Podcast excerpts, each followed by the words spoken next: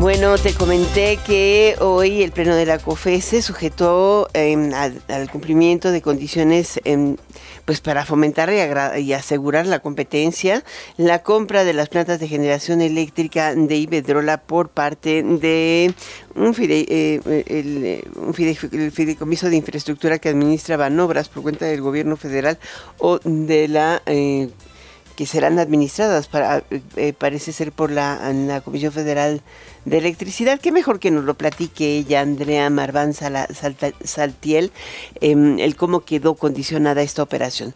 Hola Andrea, qué gusto de saludarte. Hace mucho no platicábamos. El gusto es mío, Alicia, estoy de acuerdo. Teníamos rato de no, de no platicar. Un gusto estar contigo y tu audiencia. Y está interesante, es un condicionamiento que sobre todo asegura competencia, pero no inhibe la operación. Interesante. Así es, mira, voy a, voy a dar un paso para atrás. Cuando se, se lleva a cabo una transacción, una fusión, una concentración, una adquisición que cuyo monto supere eh, cierta cantidad, esta tiene que ser analizada de manera previa por la COFESE a efecto de que se pueda llevar a cabo. En este caso nos fue nos fue notificada la, la operación para que el, FONADIN, que es el Fideicomiso Nacional de Infraestructura, adquiriera 13 plantas de generación eléctrica a Iberdrola. En efecto, tras el análisis de la información que, que nos fue presentada, eh, la comisión decidió sujetar a condiciones la compra de estas plantas. ¿Y para qué se sujetó? Pues básicamente son, son para garantizar, para evitar que se genere un daño a la competencia a través de eh, dos ejes principales. Uno es eh, para garantizar que la operación y administración de las plantas se lleve a cabo de manera independiente y dos es para evitar que existan intercambios de información sensible o estratégica entre competidores a raíz de esta operación. Ahora, ¿esta operación no implica una concentración del 35% del mercado de energía? No, eh, esta, esta operación, y, y por eso es importante conocer eh, cómo es que fue notificada la comisión y cómo es que se analizó. la, la compra de estas plantas las lleva a cabo el Fonadín, que es un fideicomiso público. Este y lo que el Fonadín será el dueño de esas plantas, sin embargo el Fonadín no podrá operar ni eh, ni administrar estas, sino que tendrán que ser operadas y administradas por un tercero independiente, el cual es el que será encargado de tomar las decisiones relativas a la operación de las plantas. eh, además, también una de las condiciones que se impuso es que el, el FONADIN eh, o cualquiera de sus partes vinculadas van a tener que reducir su participación y tener una inversión máxima del 51%, y en cual esta, este monto se tiene que llegar en un plazo de 24 meses. Y una parte eh, complementaria a esta condición es que además eh, se establecieron controles y mecanismos para que las decisiones relativas a la administración de las plantas eh, únicamente puedan ser adoptadas mediante votaciones o quórums calificados y con la intervención obligatoria de otros inversionistas, es decir, no solo del FONADIN, así como de miembros eh, independientes. O sea, eh, ¿podrían eventualmente colocar este um, fideicomiso, una fibra o algo con estos activos? De hecho, quien quien adquiere las, como lo decía, quien adquiere es el, es el Fonavit y va a ser a través de un administrador que es un tercero independiente cómo se van a operar las plantas. ¿No CFE? No, no CFE. ¿Eso es una novedad?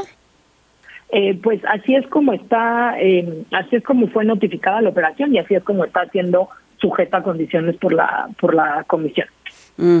Ahora, eh, ¿cómo se asegura que, que, respeten la competencia? ¿Se cambia gobierno corporativo? ¿Cómo, cómo lo...? O sea, Justamente eh, eh, el administrador y operador de las plantas tiene que ser un tercero independiente eh, para decisiones estratégicas relacionadas con las plantas, como decía, se están estableciendo como condición quórums calificados y la participación de consejeros independientes y además eh, también de hecho se estableció como condición eh, que las personas encargadas de la operación de las plantas tienen que actuar con total independencia y no eh, tener ningún conflicto de interés. Eso implica que no pueden eh, tener participación alguna o tener relación con cualquier otro competidor e inclusive con eh, el, el no puede ser servidor público por los últimos cuatro años anteriores a su designación.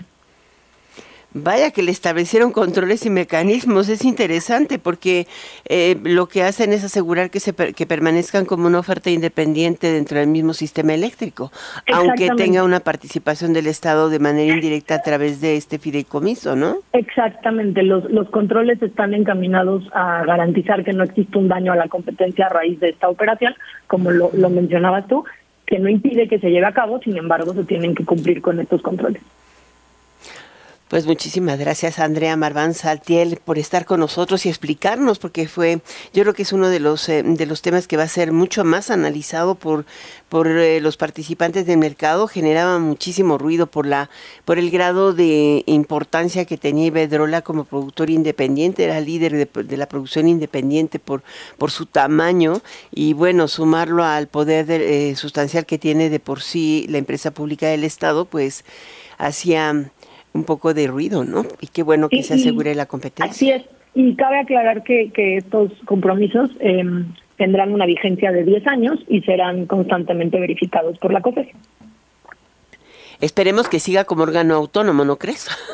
Yo creo que eh, y creo que este este caso es un es un buen ejemplo de, de digamos cómo la comisión como un organismo constitucional autónomo hace un análisis técnico como lo hacemos cabe aclarar las eh, la comisión revisa alrededor de 180 tipos 180 de este tipo de operaciones al año y son análisis basados en, en, en criterios técnicos y, y, así es como se llega a esta determinación.